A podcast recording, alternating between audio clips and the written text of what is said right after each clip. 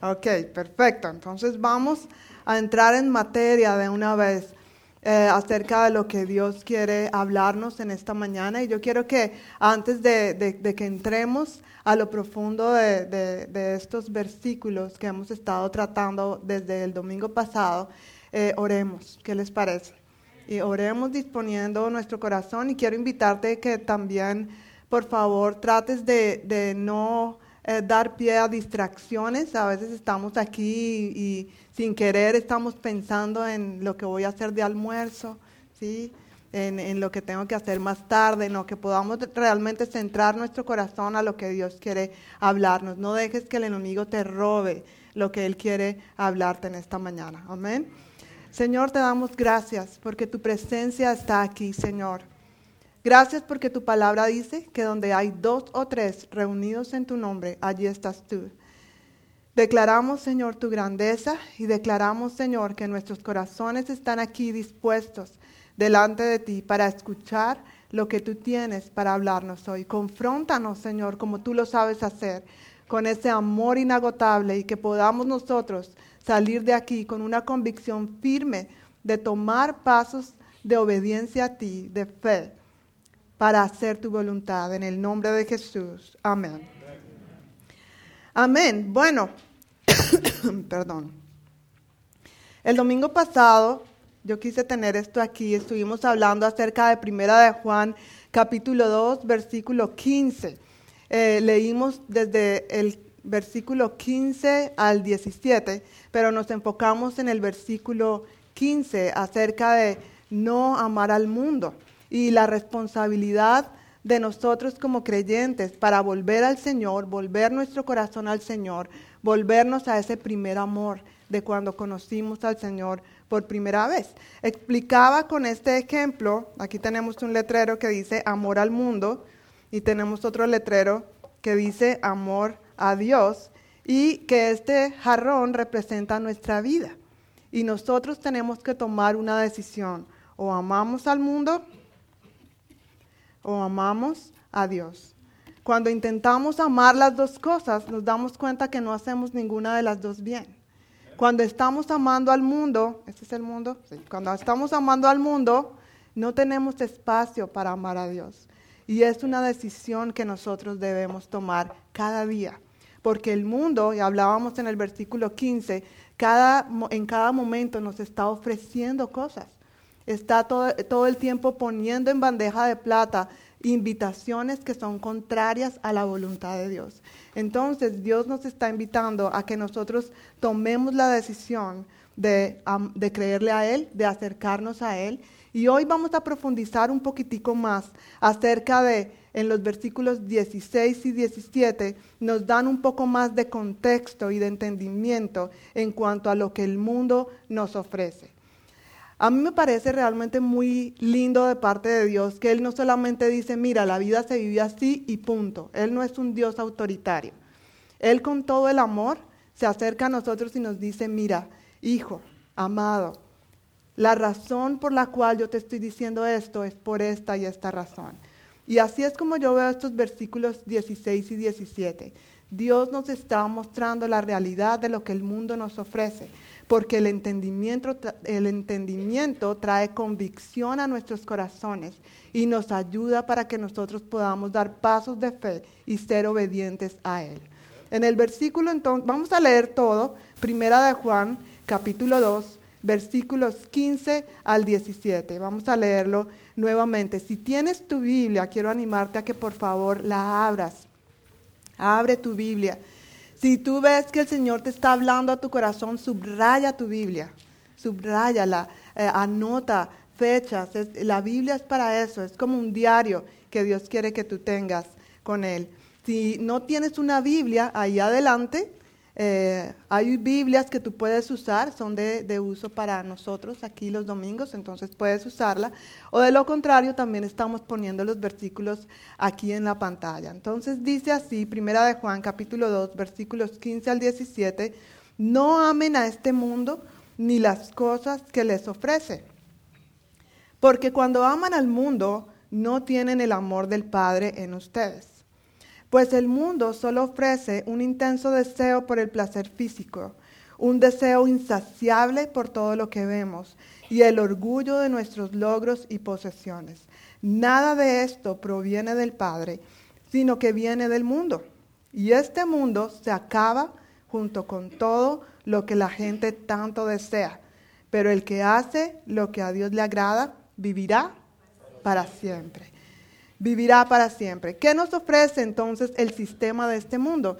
El domingo pasado hablábamos que la palabra mundo aquí no se, se, refería a las cosas creadas, los árboles, los animales, tampoco se refiere a la humanidad. E incluso Juan 3:16 dice que de tal manera amó Dios al mundo que dio a su Hijo unigénito, lo más amado que Él tenía, lo dio por nosotros. No se trata de ese mundo. Estamos hablando del sistema o la corriente de este mundo. ¿Qué nos ofrece el sistema de este mundo? Hay muchas cosas que el mundo nos ofrece que podemos agruparla en tres categorías, en tres grupos, y esos grupos están mencionados aquí en el versículo 16. Dice, pues el mundo solo nos ofrece, versículo 16, número uno, un intenso deseo, ¿por qué? Por el placer físico. Número dos, un deseo insaciable por todo lo que vemos.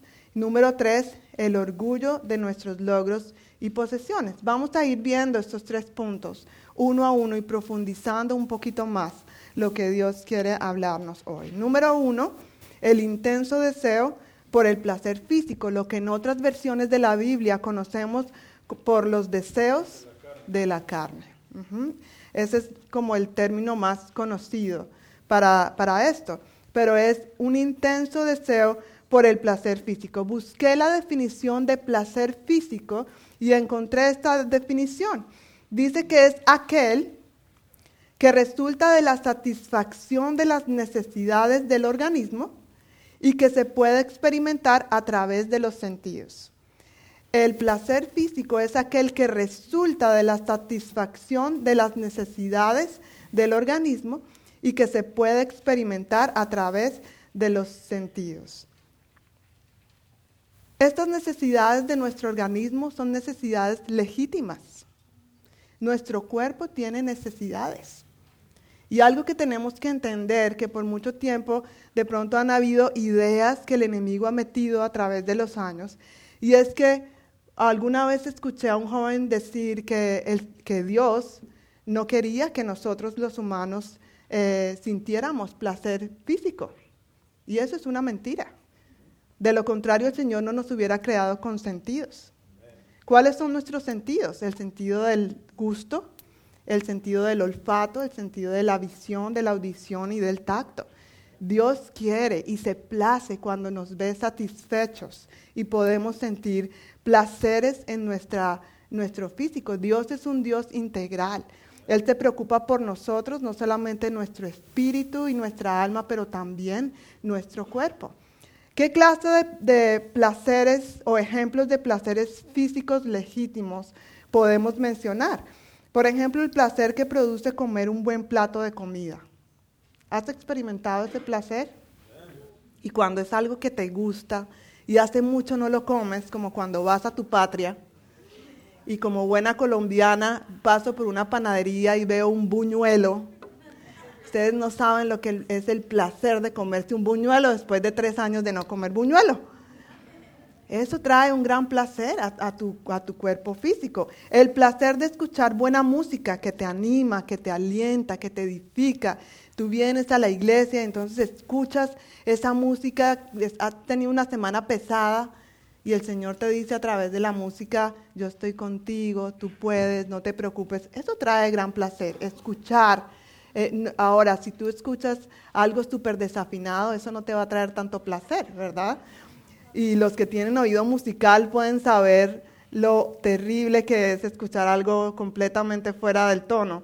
Pero Dios eh, eh, se complace cuando nosotros nos deleitamos en la buena música. El placer que se siente cuando recibes un abrazo, de esos que te abrazan hasta el alma, de esos que dicen más que mil palabras, eso trae gran placer a nuestro cuerpo físico también. El placer de ver un atardecer o un hermoso paisaje en las montañas. Y estamos en un estado donde en verano se presta para salir y ver tantas cosas bonitas, ¿verdad? La primera vez que vi la nieve, yo me paraba en la, en la ventana y se me salía la lágrima. No hacía ese, en ese, el año pasado, ¿no? Mi celular casi explotó de videos. Ser estar el placer, yo estaba feliz, era la primera vez que yo veía, tocaba, conocía la nieve. Esas cosas son placenteras. Vamos a hablar un poquito acerca de uno de los placeres más controversiales de todos los tiempos, y es el placer de la sexualidad. Menos mal aquí están los jóvenes, ¿sí? los que están aquí, que pueden tomar nota. ¿sí?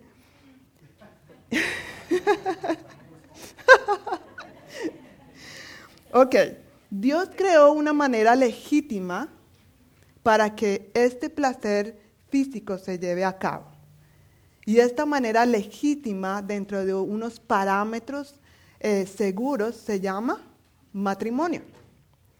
Ahí es donde Dios quiso y le plació que este placer que Él nos creó, ¿sí? y que a veces no se habla de eso mucho, porque no sé por qué a veces la sexualidad es como un tabú, pero a veces pienso que es porque el mismo enemigo ha dañado una de las cosas más preciosas que ha dado al ser humano, que es la sexualidad.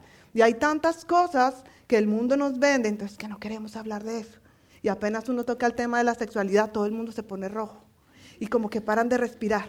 Y se siente un silencio. Es algo que Dios dio como algo precioso y preciado para que nosotros pudiéramos deleitarnos dentro de un parámetro específico, dentro de un, eh, un lugar seguro. Y esto quiero compararlo con el fuego. A mí me encantan las chimeneas. Hace ocho días di un ejemplo de, una chimenea. Hoy vamos a ver otra vez por ahí había una imagen. Ah, mira, ahí está la chimenea. Gracias. Entonces, si tenemos el fuego, dentro de la chimenea trae beneficios. Me calienta, hace un ambiente tan bonito, romántico, ¿sí? Donde uno puede de pronto eh, una cena con amigos, con la familia. Es bonito. Pero ¿qué pasa si el fuego se sale de la chimenea? Y sobre todo en, este país donde las casas son de madera. ¿Qué pasa? Causa un gran estrago. Es exactamente lo mismo que pasa con la sexualidad. Dentro de la chimenea, dentro de los parámetros de Dios, este esta eh, necesidad legítima del ser humano puede ser segura, pero fuera de este lugar causa estragos. Ahora mismo el mundo ofrece que los jóvenes eh, pueden eh, sin problema satisfacer esa necesidad o ese deseo legítimo de nuestro cuerpo humano antes del, matrimonio. Y eso es un error. Y, y, lo más terrible, creo que lo más difícil, es que aún en la iglesia nosotros los adultos estamos alentando de una, de una u otra manera a los jóvenes a que lleven a cabo esto. Muchas veces eh, he escuchado es que no, es que al matrimonio hay que llegar entrenados. No sé entrenados para qué, pero no, es que hay que ayudarles para que ellos lleguen eh, sabiendo cómo es toda la situación. Eso es una mentira. Eso es algo que si Dios ha puesto en ti va a salir naturalmente dentro de los parámetros de Dios, dentro de las, ah, las leyes naturales que el Señor ha puesto para que sea seguro. Y en el caso de que los casados, y ya he mencionado esto no solamente el domingo pasado, sino en la vez anterior que prediqué, la tentación y la necesidad de satisfacer eso fuera del matrimonio también. Es dentro del matrimonio. Ahora, es bueno aclarar en los tiempos en que estamos, debemos aclarar de que la sexualidad Dios la creó para que fuera algo seguro dentro del matrimonio entre un, hombre y una mujer. ¿Dentro de qué? E, ¿Entre quiénes? Un hombre y una mujer. En estos días es interesante, estábamos viendo la televisión y salió un comercial, estaba en inglés, pero pude más o menos entender y le pregunté a John y están promocionando una píldora. Eso para mí es nuevo, quizás para ustedes No, pero para mí es, fue como hasta dónde hemos llegado, una píldora para prevenir eh, el SIDA.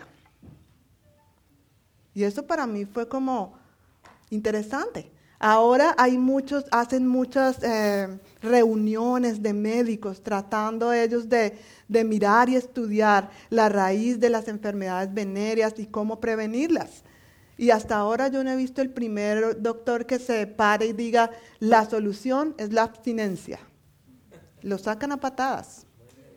No hay otro que diga, la solución es la sexualidad dentro del marco del matrimonio. No, lo que están tratando de hacer es buscar soluciones para que la gente pueda vivir como se le da la gana, y perdonan la expresión, sin ser afectados. Es como tratar de sacar el fuego de la chimenea y esperar que mi casa no se queme. Es exactamente lo mismo. Y tratar de satisfacer una necesidad legítima del ser humano que ha sido creado para ser utilizado en un marco específico para que sea seguro. Es como tratar de que mi hijo de seis años conduzca el carro y esperar que todo salga bien. Si hijo, tienes seis años, toma las llaves. Por favor, vuelve temprano. Y así es como nos están vendiendo la idea. Y cada vez más en la iglesia, los cristianos, estamos pensando que esos pensamientos hay que eh, actualizarlos para que nuestros hijos no nos digan que estamos eh, detrás del último, como decimos en la República Dominicana. No es así. Esto tenemos que hablarlo claramente, enseñarlo en la iglesia, en la casa y ser firmes con, de la manera como Dios ha creado cada cosa. Dios quiere que disfrutemos de la sexualidad, si no, no tendríamos versículos como proverbios. Si usted quiere abrir rápidamente su Biblia, Proverbios capítulo 5, versículos 18 y 19, dice así, que tu esposa sea la fuente de bendición para ti. ¿Quién dice ahí? La vecina, la secretaria, la asistente, no, ahí dice que tu esposa sea una fuente de bendición para ti. Y ahí está hablando de la sexualidad y vamos a entender un poquitico más adelante. Dice, es una sierva amorosa. Yo no sé si esto sea muy romántico para ustedes mujeres, pero parece que el salmista fue lo primero que vio. Lo más sexy que vio por ahí fue una sierva amorosa una gacela llena de gracia. Pero las gacelas son bonitas, mujeres, no se desanimen. Dice así, que sus pechos te satisfagan siempre, que siempre seas cautivado por su amor. Gloria a Dios. Amén, hombres. Todos están muy calladitos. Gloria a Dios. Y de verdad que bueno que con libertad podamos decir a los jóvenes, vale la pena esperar. Vale la pena que disfruten de esta bendición dentro del marco del matrimonio, no fuera, no antes. Si quieren de verdad gozar de esta bendición a plenitud. Amén. Vamos a ver el versículo Gálatas 5, versículo 16 al 21. Vamos a leer el versículo del 19 en adelante, por favor, donde nos explica un poco más y habla específicamente acerca de estos deseos de la carne. Dice, versículo 19, cuando ustedes siguen los deseos de la naturaleza pecaminosa, y aquí vemos las consecuencias de dejarnos llevar por estos deseos. Cuando ustedes siguen los deseos de la naturaleza pecaminosa, los resultados son más que claros. Inmoralidad sexual, impureza, pasiones sensuales, idolatría, hechicería, hostilidad, peleas, celos, arrebatos de furia, ambición egoísta, discordias, divisiones, envidias, borracheras, fiestas desenfrenadas y otros pecados parecidos, permítanme repetirles lo que les dije antes. Cualquiera que lleve esta clase de bebida no heredará el reino de Dios. Y eso es más que claro. Si, una, si quieres ver a Dios diciéndote, o si te has preguntado, pero ¿por qué no puedo seguir esos deseos de mi carne? Hijo, estas son las consecuencias. No quiero que vivas enredado en esas cosas. Eso no es lo que Dios quiere. Esto te ata. A veces hay mucha gente que dice, es que yo quiero vivir mi vida, porque es que si voy a la iglesia, eh, entonces siento que Dios me va a quitar cosas. Al contrario, al contrario, vas a, estar atado a una vida inmoral, a, la mentira, a, la apariencia, y eso pesa. Eso roba la paz, esto quita el sueño. Dios quiere darte verdadera libertad. Quiero leer el versículo 16 para terminar este punto. Dice, por eso les digo, dejen que el Espíritu Santo los guíe en la vida. Entonces no se dejarán llevar por los impulsos de la naturaleza pecaminosa. Y habla después de los resultados. Déjense llevar por el Espíritu Santo, que sea Él quien los guíe en la vida. La segunda parte o segunda categoría en donde podemos eh, resumir parte de lo que el mundo nos ofrece es un deseo insaciable por todo lo que vemos. Eso está en Primera de Juan, capítulo 2, versículo 16. Un deseo insaciable por todo lo que vemos. Eclesiastés 1, capítulo 1, versículo 8, nos habla acerca de esto también. Eclesiastés capítulo 1, versículo 8. Este versículo es una radiografía de nuestra naturaleza y ya lo van a ver por qué. Dice así, todo es tan tedioso, imposible de describir. No importa cuánto veamos, nunca quedamos satisfechos. No importa cuánto oigamos, nada nos tiene contentos. Creo que las mujeres entendemos esto cuando vamos al mall. Y más cuando vemos el letrero que dice pague dos y lleve tres. Oferta. Nunca más va. Y se acaba hoy. Me acuerdo una vez que estábamos en el mall y habían oferta, eh, ofertas y yo vi unos zapatos muy bonitos que me gustaron. Entonces John dijo, entremos a preguntar. Y yo, no, mi amor, no, entremos, vamos. Entonces, bueno, entramos y preguntamos. Y los zapatos muy bonitos, ya como, ay, sí, estaban a buen precio. Eh, y le dice John, ¿y hasta cuándo es la oferta? Dice, realmente no sabemos, pero yo creo que solo hasta hoy. La presión para que compres, porque nunca más vas a volver a ver una oferta como esa. Dice aquí que no importa cuánto veamos, nunca quedamos satisfechos. Por eso hay que tener cuidado con lo que vemos. Hay que tener mucho cuidado en donde ponemos nuestros ojos, porque nunca quedamos satisfechos. Cuidado con el Internet. Cuidado con lo que estamos viendo en Internet. Y a veces salen esas pantallas emergentes que hablamos. Estamos en Internet y sale, ¡plup! Y ya viste algo. Pero entonces quítate de ahí en vez de seguir viendo.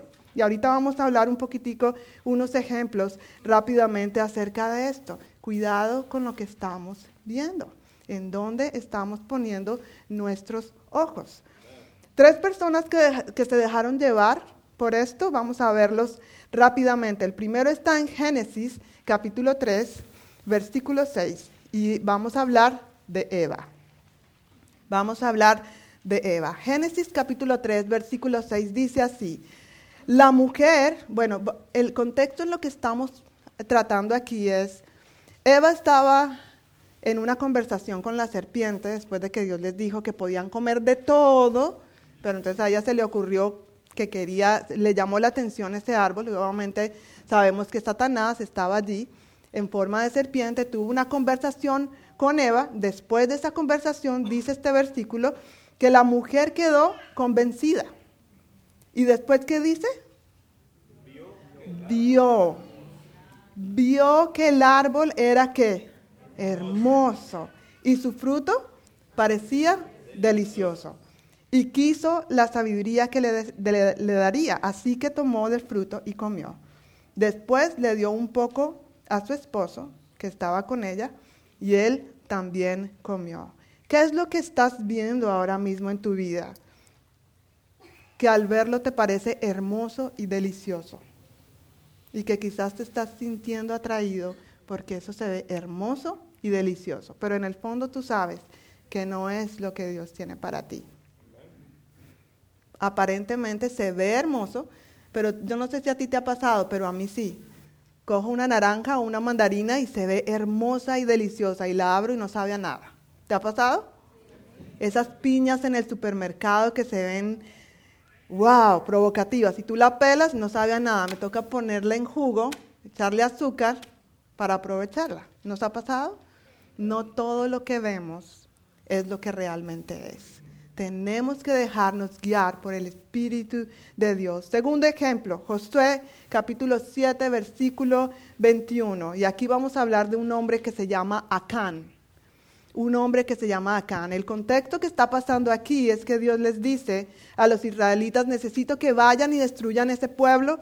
Y les dio una instrucción muy clara. Y esa instrucción era, no se queden con nada Nada de lo de este pueblo quiero que ustedes lo traigan.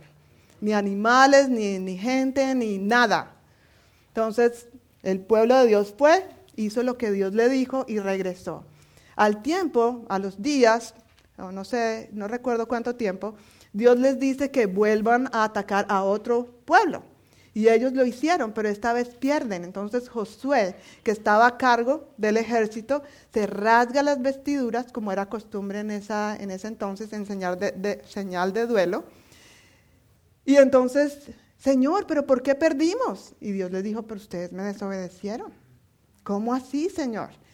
Entonces cuando eh, se dan cuenta que es Acán y lo confrontan, entonces Acán dice, lo que dice el versículo 21. Dice, entre el botín, ¿qué dice? Vi. Entre el botín vi un hermoso manto de Babilonia. Y yo pensé, al leer, pensé que hasta ahí llegaba todo. No, dice 200 monedas de plata y una barra de oro que pesaba más de medio kilo. Lo deseaba tanto que los tomé. Está todo enterrado debajo de mi carpa. La plata la enterré aún más profundo que el resto de las cosas. ¿Dónde comenzó ese deseo profundo? Dice, lo deseaba tanto que lo tomé. ¿Dónde comenzó ese deseo profundo y incontrolable? Cuando primero vio y no se resistió y tuvo que agarrarlo.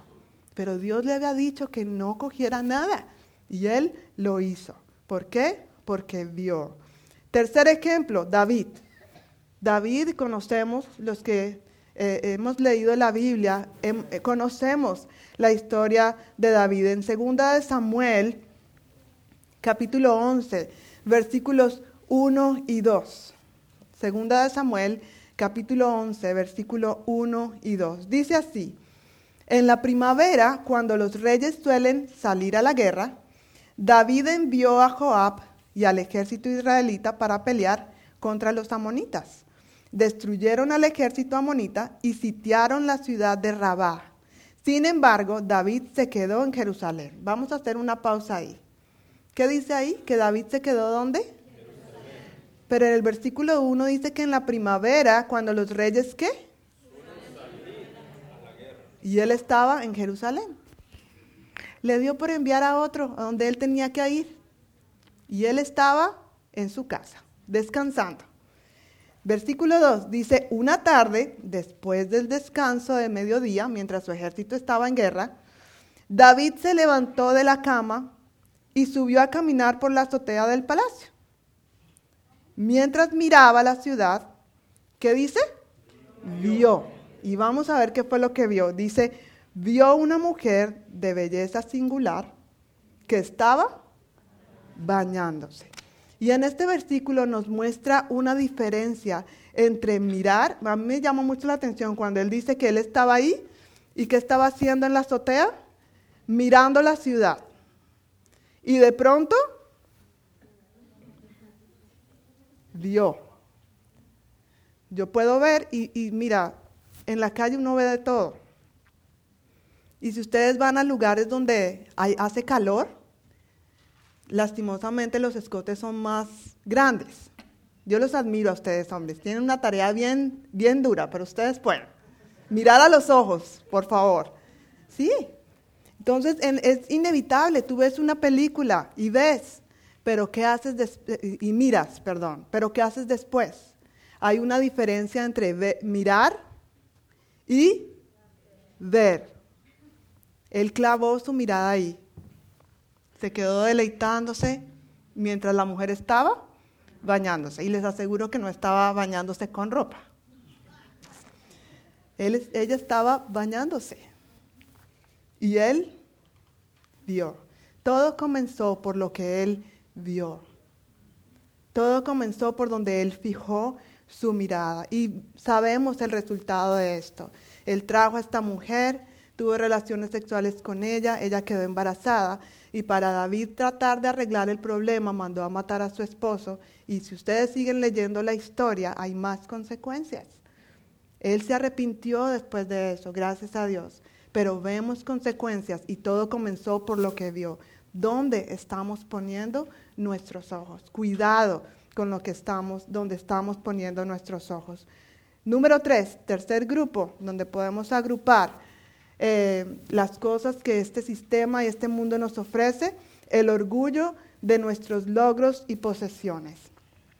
El orgullo de nuestros logros y posesiones, que en otras versiones lo conocemos como la vanagloria de la vida. ¿Qué es la vanagloria de la vida? Es una gloria pasajera, es un aplauso momentáneo. Y esto me, llevó a recordar una historia hace justamente unas pocas semanas. Mi hija Sara llegó, eh, ella estaba haciendo, eh, últimamente anda con la fiebre del origami.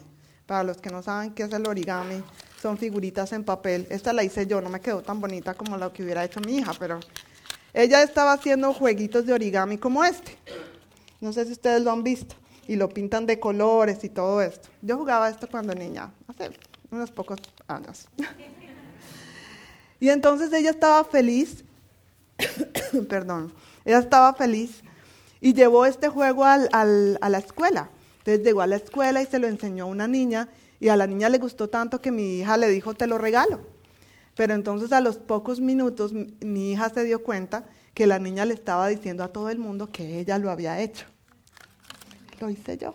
Y todos, wow, pero tú sí que eres inteligente. Todo el mundo le estaba diciendo palabras de afirmación y al Sara escuchar esto, ella dijo, pero si eso lo hice yo, ¿por qué ella se está llevando el crédito? Entonces en un momento se acercó al grupo y le dije, eso es mentira, ella está mintiendo, eso lo hice yo.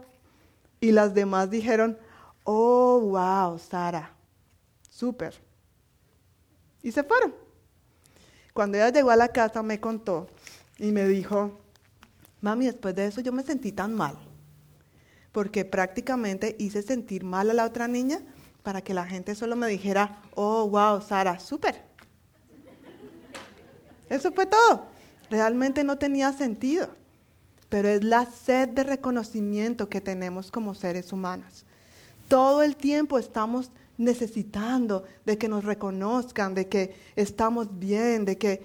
Y esa, la vanagloria de la vida, el orgullo de nuestros logros y posesiones, para mí es la base de las redes sociales. ¿Te has dado cuenta?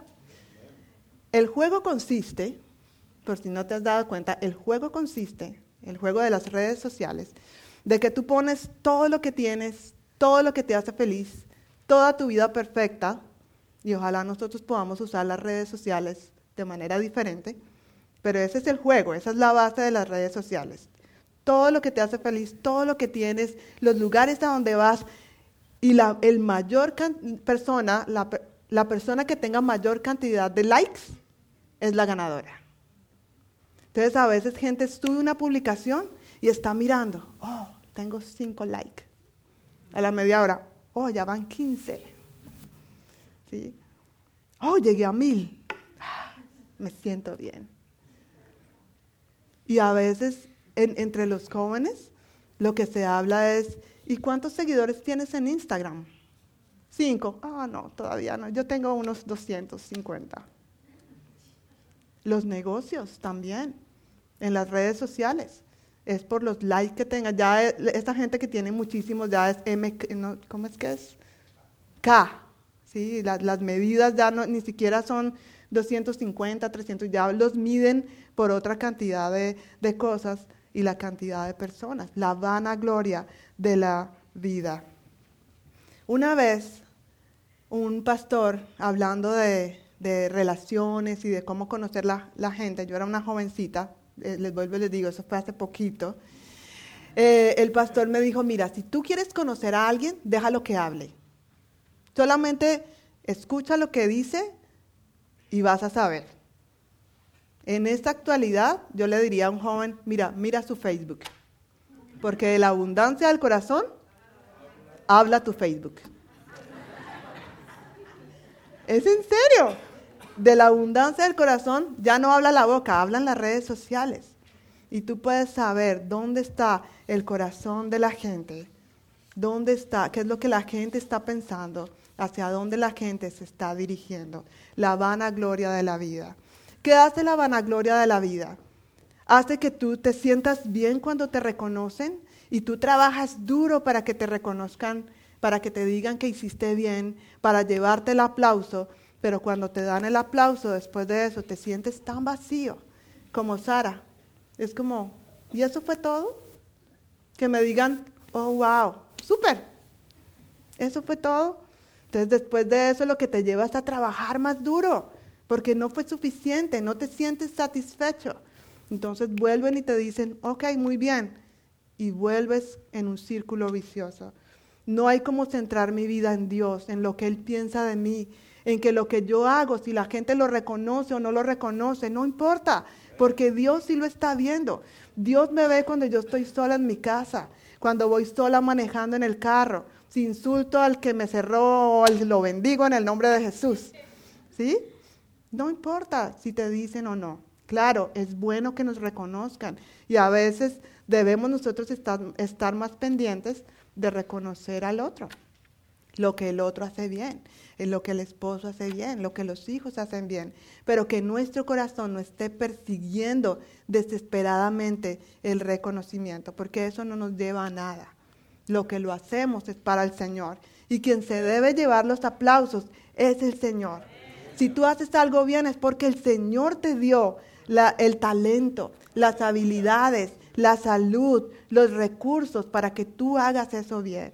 No tiene sentido que nosotros estemos haciendo las cosas para el hombre. Amén.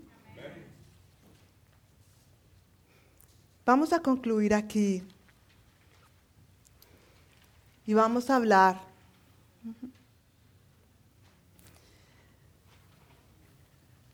acerca de y, darnos cuenta que estos tres caminos a los que fueron ofrecidos, el mundo les ofreció a Eva, a Acán y a David, son los mismos caminos que el mundo nos ofrece hoy. Son exactamente los mismos caminos que el mundo está diciendo, miren, aquí está. ¿Tienes una necesidad legítima? ¿Tienes un deseo legítimo en ti? Aquí está. Es más, hay opciones. Pero Dios solo te ofrece una y es aburrida. Y eso es lo que el enemigo quiere que creamos. Pero miren lo que dice el versículo 17. Y con esto vamos a concluir. Primera de Juan capítulo 2, versículo 17 dice, y este mundo se acaba con todo lo que la gente tanto desea. El mundo se acaba, las cosas materiales se acaban. Tú compras un carro, cero kilómetros, y lo sacas del, del concesionario, ya se devaluó. Tú compras una camisa muy bonita, la lavas la primera vez y muchas veces ya le salen motas con la primera lavada. Se acaba. Las cosas se acaban. Y este mundo se acaba junto con todo lo que la gente tanto desea. Pero, hay un pero que cambia totalmente este versículo. Y es la promesa que, con la que yo quiero que terminemos hoy. Y que en tu corazón tú la atesores. Pero, pero, dile a la persona que está a tu lado, pero, pero, el que hace a lo, que a Dios le agrada vivirá para siempre. El que hace lo que a Dios le agrada vivirá para siempre. Y no estamos hablando solamente de una vida cuando yo muera, voy al cielo y vivo eternamente. No, esto no está hablando. Es que lo que tú haces aquí tiene trascendencia. Es la mejor herencia que tú puedes dejar a tus hijos. Es la mejor decisión que tú puedes tomar. El decir yo amo a Dios, sirvo a Dios, obedezco a Dios. Porque las cosas que Dios ha hecho es la manera en cómo funcionan. Yo no puedo pretender tener un horno microondas intentar hacer llamadas ahí como si fuera un celular. No funciona. No funciona. Dios ha diseñado nuestra vida con un manual que funciona, que el mundo ha querido exterminarlo por todas las generaciones, pero aquí lo tenemos. Que si seguimos estos parámetros vamos a ser bendecidos. Lo que, lo que vamos a dejar en esta sociedad, si amamos a Dios, es lo que realmente vale la pena. Amén. Quiero que nos pongamos de pie, por favor. Y tomemos un tiempo para responder al Señor en esta mañana. Vamos a cantar esta canción que cantamos al principio. Sálvanos, restauranos, avívanos, oh Dios. Y vamos a cerrar nuestros ojos porque es un tiempo para examinarnos cada uno de nosotros. Solamente tú sabes qué es lo que necesitas. Si tú estás en esta mañana diciendo, Señor, sálvame. Sálvame, Señor, de este estilo de vida. Sálvame, Señor, de estos hábitos. Sálvame, Señor, de estos pensamientos. Sálvame, Señor, de caer en esa vida. Que tú puedas decir con todo tu corazón, Señor, sálvame. Él está ahí para dar y abrir el camino que tú necesitas hoy. Pero si tu necesidad es la restauración, porque sientes que tu vida ha sido quebrantada y que el enemigo ha querido arrebatarte lo que Dios ha querido hacer en tu vida, que tú puedas decir, restaurame Señor. Restaurame, Señor. Restaura mi vida. Restaura mi relación contigo. Restaura mi familia. Restaura mis finanzas. Restaura mi salud en el nombre de Jesús. Gracias, Señor. Pero si en tu caso es avivamiento lo que tú necesitas, que al mismo tiempo tú puedas decir, Señor, avívame Señor, que yo pueda sentir tu presencia, que pueda sentir esta sed de buscarte, de anhelarte, de anhelar tu presencia, de anhelar tu Espíritu Santo y lo que tú quieres hacer en mi vida. Habla con el Señor allí donde tú estás. Habla con el Señor.